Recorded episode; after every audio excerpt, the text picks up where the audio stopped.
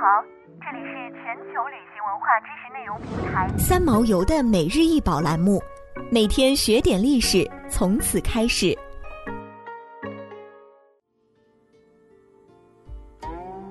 嵌宝石金项链出土于蒂利亚丘第五号墓，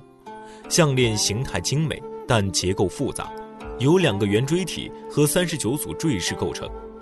圆锥体位于项链两端各一个，其内中空，表面有细小金珠装饰。项链中间的坠饰有两种，一种二十组，由中空的金球、圆形金饰板、杏形金饰板、圆形金片组成。圆形金饰板镶嵌绿松石十六石。另一组十九组金环 X 型金片，杏仁形金饰板和圆形金片组成。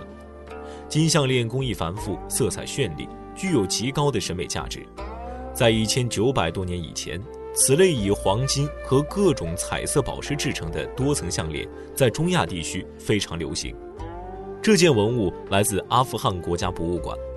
二零零六年起，阿富汗国家博物馆开始进行避难巡展计划。将珍贵文物运出国内，向其他国家申请巡展。背井离乡是为了让他们得以存续。美国、中国、英国、法国、日本、意大利、荷兰等数个有能力的国家都曾为这一场文化流浪之旅提供了助力。二零一七年三月来到中国，但由于展览结束后，美国芝加哥大学取消了展览安排，没有了合适的展览地点。眼看着这批文物将返回动荡的阿富汗，国内文博机构发起一场文化接力，敦煌、成都、郑州、深圳、湖南。目前这批文物正在香港历史博物馆展出，展出时间为二零一九年十一月六日至二零二零年二月十日。越来越多的文博机构加入了这次的阿富汗文物保护接力，随展览展出的二百三十余件阿富汗珍宝。按四个出土地点，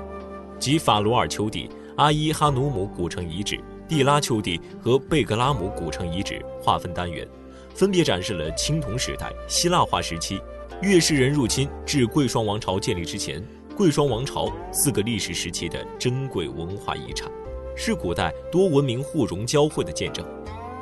阿富汗地区在古代世界史上是游牧文化、波斯文化、希腊文化、印度文化、中国文化。以及原始宗教、仙教、希腊宗教、佛教、印度教等多种宗教辐射传播的交汇地区。来自北边的游牧民族，西边的波斯帝国、马其顿帝国，南边的贵霜帝国、印度孔雀王朝，东边的汉、唐帝国等等，都曾在这片土地上留下了难以磨灭的印记。作为史前文化代表的法罗尔丘地宝藏，象征了阿富汗农耕文明的昌盛。其所出土的静音器。令世人感慨，并想象最少四千年以前这片土地上文明所达到的高度。一九七八年，考古学家维克托·萨瑞阿尼迪在阿富汗北部萨拉丘地发现了六个游牧部落的古代墓葬，被称为当今世界最伟大的考古发现之一。出土了两万一千六百一十八件工艺精湛的精美金器，